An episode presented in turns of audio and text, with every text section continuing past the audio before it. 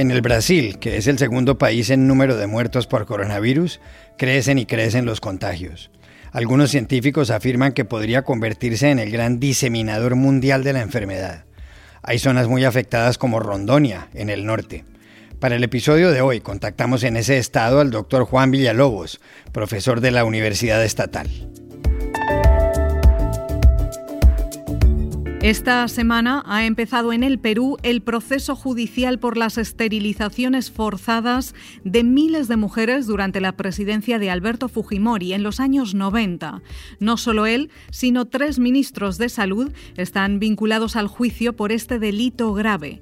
Hablamos con una de las víctimas, María Elena Carvajal.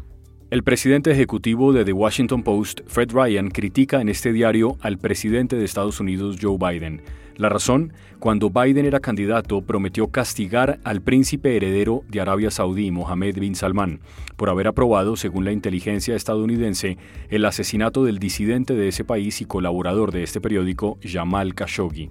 Como presidente, Biden ha incumplido la promesa. Aquí, con el editor de opinión internacional del Post, Elías López, los detalles. Hola, bienvenidos a El Washington Post. Soy Juan Carlos Iragorri, desde Madrid. Soy Dori Toribio, desde Washington, D.C. Soy Jorge Espinosa, desde Bogotá. Es miércoles 3 de marzo y esto es todo lo que usted debería saber hoy.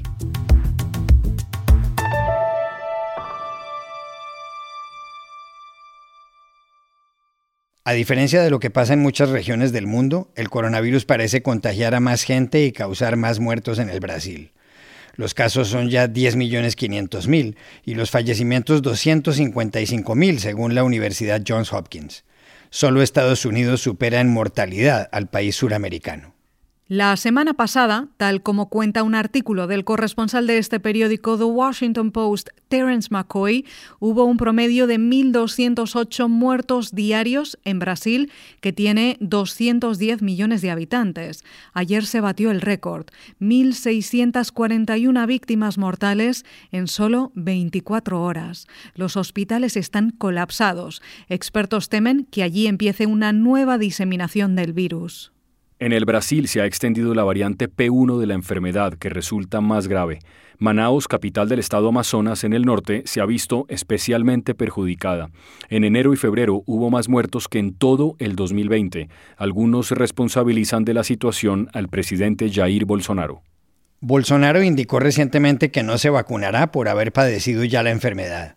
Hace dos meses criticó a la Pfizer dijo que la farmacéutica no se hace responsable en los contratos de los efectos colaterales de la vacuna y agregó con ironía, entonces si uno se convierte en un yacaré, un caimán, es su problema. La Pfizer, está bien claro lá no contrato, nós não nos responsabilizamos por qualquer efeito colateral. Se você virar o, o virar o jacaré, é problema de você, pô. Un lugar donde hay complicaciones es el estado de Rondonia, que limita con Amazonas y que colinda con Bolivia. Se encuentra en el norte del país y tiene 1.700.000 habitantes. Para saber exactamente lo que pasa, contactamos en Portobello, la capital estatal, al doctor Juan Villalobos, profesor de la Universidad Federal. La calidad del sonido no es la mejor. Vivimos desde final del año pasado prácticamente una situación en que todas las camas de UCI aquí del hospital están llenas. Tenemos nueve camas, pero en todo el estado de Rondonia tenemos una fila de espera de casi 60 personas. Entonces la situación está realmente colapsada. ¿Qué podemos decir de la variante que está circulando aquí? Hicimos estudios y detectamos la variante P1 circulando aquí en Rondonia. Nos estamos muy cerquita de Manaus. Era de esperar que esa variante llegara aquí rápidamente y llegó. Y tenemos que tener en cuenta que esa variante es una variante en que queda circulando más tiempo en las personas. Entonces, si una persona con el virus original demoraba 14 días para poder salir del aislamiento. Con la variante de Manaus, tiene que esperar por lo menos 21 días en que él todavía está eliminando virus. Por eso que se torna tan importante y tan transmisible. Entonces, eh, para decir así la situación, y yo pienso que este mes de marzo va a ser el mes más delicado, tanto aquí en Rondonia cuanto en todo Brasil. La situación no está buena y eh, estamos esperando la vacunación que también está llegando muy lentamente.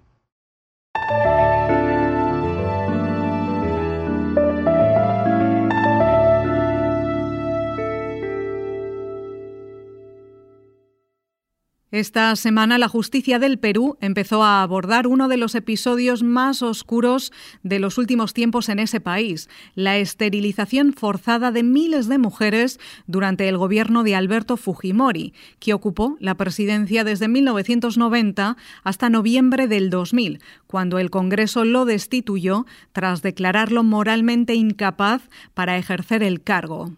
Dori, la primera audiencia pública del proceso tuvo lugar el lunes en un juzgado en Lima, la capital. El fiscal Pablo Espinosa presentó los cargos no solo contra Fujimori, de 82 años, sino contra tres personas que ocuparon durante ese gobierno el Ministerio de Salud, Eduardo Young Mota, Marino Costa Bauer y Alejandro Aguinaga. Las esterilizaciones se llevaron a cabo dentro del llamado Programa Nacional de Salud Reproductiva y Planificación Familiar, que tenía por objeto impedir que muchas mujeres y algunos hombres pudieran tener o engendrar hijos. La idea era que no se extendiera la pobreza en ciertas zonas del país. Según la Defensoría del Pueblo, mediante el programa se ligaron las trompas de falopio de 272.000 mujeres y se hizo la vasectomía a 22.000 hombres. 18 personas murieron como consecuencia de esas intervenciones quirúrgicas practicadas sin mayores cuidados, sin el consentimiento de los afectados o tras presiones indebidas. El programa constituyó una abierta violación a los derechos humanos, según distintos colectivos de abogados, e incluso configura un crimen de lesa humanidad. Veinte años después de lo sucedido, las víctimas, buena parte de las cuales son indígenas de escasos recursos, demandan justicia y esperan una reparación. Una de las mujeres esterilizadas es María Elena Carvajal, presidenta de la Asociación de Víctimas de Esterilizaciones Forzadas Lima Callao, ABEF. Todo sucedió cuando dio a luz a su cuarto hijo. En el hospital le preguntaron si usaba un método anticonceptivo y la presionaron no dejándole ver durante un rato al recién nacido. Bueno, mi historia es eh, el 18 de septiembre de 1996 eh, fui a dar a luz eh, con una mala praxis, quedé con prolapso de segundo grado, posteriormente se acercaron el personal de salud para preguntarme si tenía algún tipo de método le dije que no, puesto que a mi esposo no le gustaba. y después insistieron, pero yo como estaba con la preocupación de que a mi hijo no me lo traían, eh, yo la verdad que mm, me negué, pero después eh, este, insistieron y al final acepté. Posteriormente vino mi esposo, le conté, se enojó y él eh, me insultó y se fue, no importando que mi hijo no estaba. Eh, eso ocurrió a los 26 años. A los 31 años conocí a mi segunda pareja. Lamentablemente él no tenía hijos, eh, quiso tener familia conmigo y mm, yo me fui al hospital Revaliate para ver si podía tener ¿no? la certeza de que podía salir embarazada.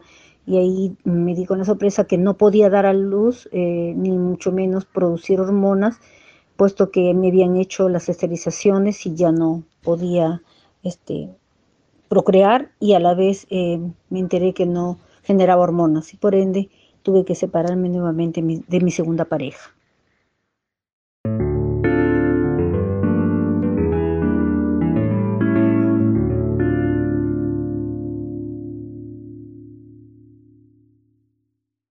This podcast is sponsored by Monarch Money.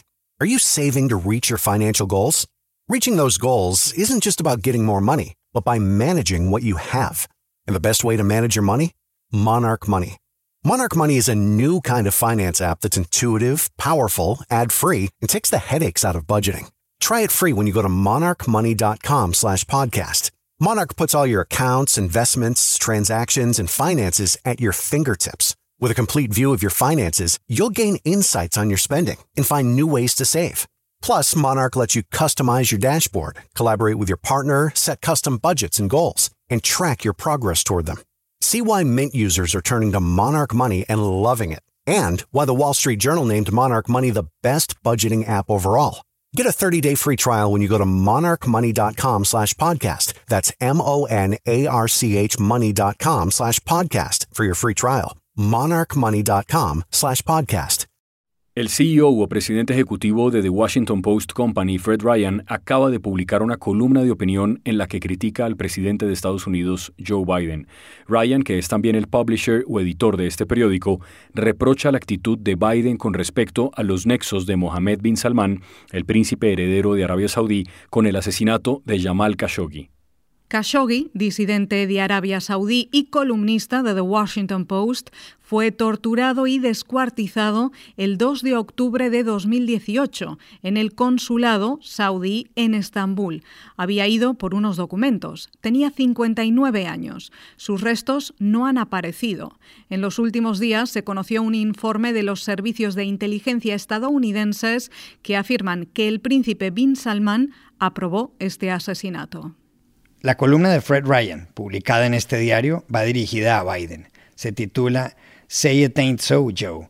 Dime que no es así, Joe. Dice que en la campaña Joe Biden prometió que Bin Salman rendiría cuentas ante la justicia, pero que está incumpliendo esa promesa. Según Ryan, da la impresión de que a los déspotas que tengan un valor estratégico, Biden les dará un salvoconducto para que cometan un asesinato. Hace pocos días, Biden habló con el rey Salman de Arabia Saudí, padre de Mohammed bin Salman. No hubo referencia al príncipe ni al crimen, pero en la pasada campaña presidencial, en un debate en MSNBC, Biden había anticipado algo muy distinto. Cuando la periodista Andrea Mitchell le preguntó si, en contraste con Trump, castigaría a los líderes saudíes, el entonces candidato respondió que sí. No solo eso, Espinosa. En MSNBC, Biden añadió que Jamal Khashoggi había sido desmembrado y asesinado, que él, Biden, estaba convencido de que la orden de ese delito la dio el príncipe heredero, que los dirigentes saudíes serían unos parias, que no les venderían más armas y que deben responder ante la justicia. Yes, and I said it at the time. Khashoggi was in fact murdered and dismembered. And I believe in the order of the Crown Prince. And I would make it very clear we were not going to, in fact, sell more weapons to them. We were going to, in fact, make them pay the price and make them, in fact, the pariah that they are. There's very little social redeeming value of the in the present uh, government in Saudi Arabia. And I would also, as pointed out, I would end end the subsidies that we have, end the sale of material to the Saudis who are going in and murdering children and they're murdering innocent people. And so they have to be held accountable. Y sobre este asunto de Jamal Khashoggi, Mohammed bin Salman y Joe Biden, y sobre la columna de Fred Ryan, llamamos al editor de opinión internacional de The Washington Post, Elías López. Sin duda ha causado decepción ver a la administración de Joe Biden hablar de recalibrar la relación con Arabia Saudita y no establecer sanciones y, digamos, una, una consecuencias directas al príncipe Mohammed bin Salman. Eh, en el Washington Post eh, queremos ver eh, una mano firme contra este, este déspota. La verdad que esperamos que existan sanciones, incluso que se le prohíba eh, visitar Estados Unidos. No puede haber simplemente consecuencias para personas que estaban siguiendo órdenes de, este, de, esta, de esta persona. Eh, sin duda, uh, Jamal Khashoggi, eh, nuestro colega y amigo, pagó un precio muy alto simplemente por ejercer su, su, su profesión como periodista y, y, y, crítico honesto de las políticas que se estaban implementando en Arabia Saudita. Eh, Jamal era un tipo increíblemente profesional y, simplemente quería establecer un diálogo. Quería, eh, sus críticas estaban llenas de, respeto y, de, hacia, hacia incluso el liderazgo de, su país, a, pesar de haber sido expulsado, haber sido, forzado a, exiliarse en Estados Unidos.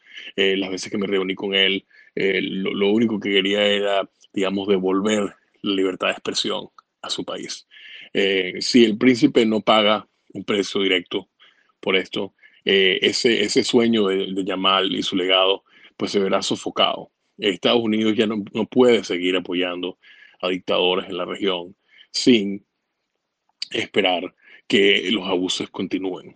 Eh, estas sociedades eh, seguirán eh, cerradas, reprimidas y, además inestables si, si, si, si los países como Estados Unidos y otras democracias del mundo no ponen a sus principios por delante antes de cualquier otro interés de seguridad económico.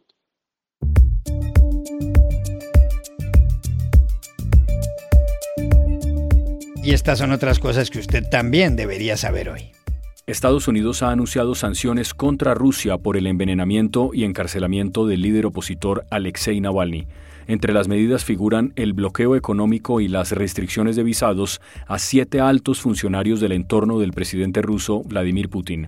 Horas antes, la Unión Europea había aprobado sanciones contra algunos de los implicados en el caso Navalny, que fue envenenado en agosto de 2020. Se recuperó luego en Alemania y fue encarcelado tras su regreso a Rusia en enero de este año. Los comercios de Texas, el segundo estado más grande de Estados Unidos detrás de Alaska, están autorizados a reabrir el 10 de marzo. Todos los negocios de todo tipo podrán abrir al 100%. Eso incluye cualquier entidad del estado de Texas, dijo el gobernador Greg Abbott, que agregó, además voy a poner fin a la obligación de llevar mascarilla. Effective next Wednesday, all businesses of any type are allowed to open 100%.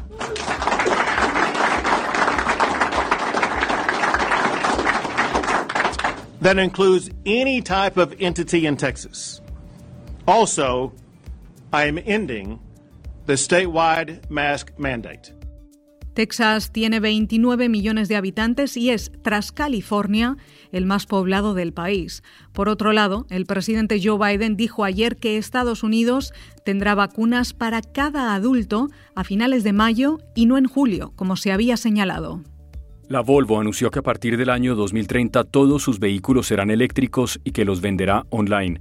Hakan Samuelsson, presidente ejecutivo de la ensambladora sueca fundada en 1927, dijo que el negocio de los vehículos movidos por gasolina o diésel se está debilitando. Otras empresas han tomado decisiones semejantes. Los Jaguar serán eléctricos desde 2025 y los lujosos Bentley desde 2030. La Volvo pertenece al grupo privado chino Geely, creado y dirigido por el multimillonario Li Shufu, que tiene 20.500 millones de dólares, según Forbes. Y aquí termina el episodio de hoy de El Washington Post, El Guapo. En la producción estuvo Cecilia Favela. Por favor, cuídense mucho. Y pueden suscribirse a nuestro podcast en nuestro sitio web, elwashingtonpost.com, seguirnos en nuestra cuenta de Twitter, arroba el post, y también nos encontrarán en Facebook buscando el Post Podcast. Chao, hasta mañana.